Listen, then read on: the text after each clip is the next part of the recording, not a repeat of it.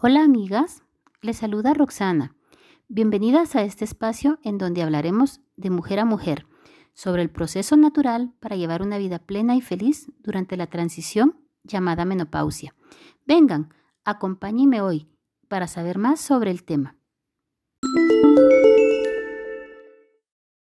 Hola hermosas, hoy 18 de octubre, un día como hoy, el año 2000, se elige como una fecha entre la Sociedad Internacional de la Menopausia y la Organización Mundial de la Salud para proclamarlo como el Día Mundial de la Menopausia.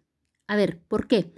Es porque debido a que se estima que en pocos años habrá en el mundo más de mil millones de mujeres con 50 años o más, lo que implica un tratamiento mucho más especializado para este colectivo, así como un mejor servicio de ginecología.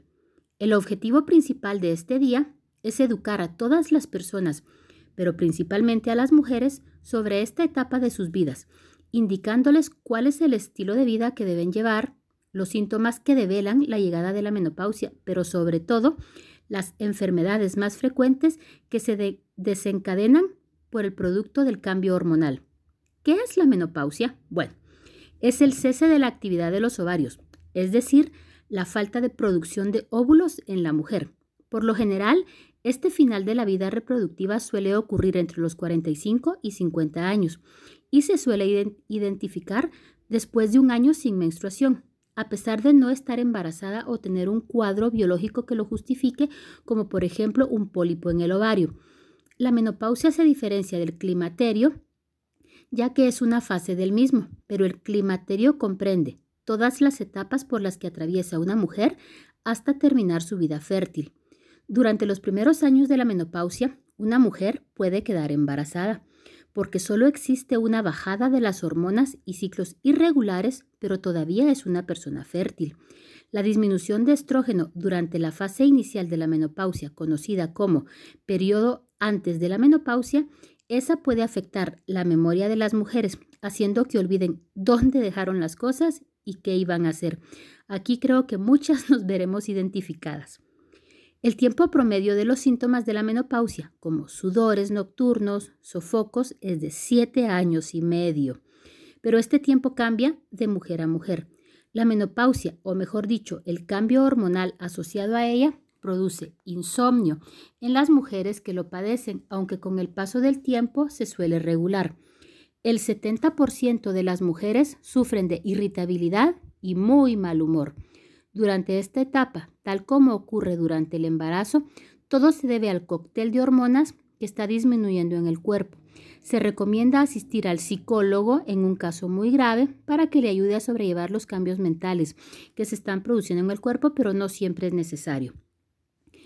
Hay también acumulación de grasa en la zona abdominal. Esto es muy común durante la menopausia y la mejor forma de evitarlo es llevar una dieta saludable y realizar un ejercicio moderado aunque es común que con los años tanto hombres como mujeres también reduzcan su apetito sexual. Durante la transición de la menopausia, muchas mujeres no desean para nada tener relaciones sexuales. Bueno, entonces, ¿cómo celebramos el Día Internacional de la Menopausia? La mejor alternativa es asistir a los eventos informativos que cada organización realiza sobre el tema, también realizando actividades físicas que ayuden a las mujeres a equilibrar su cuerpo y su mente durante esta etapa o compartiendo la información a través de sus redes o más bien utilizando los productos más adecuados para que cuando ésta llegue los síntomas no sean tan dolorosos y tengamos tantos achaques. Una de las mejores alternativas, como ustedes ya lo saben, es usar extractos bioidénticos de placenta humana como las que ya todas conocen.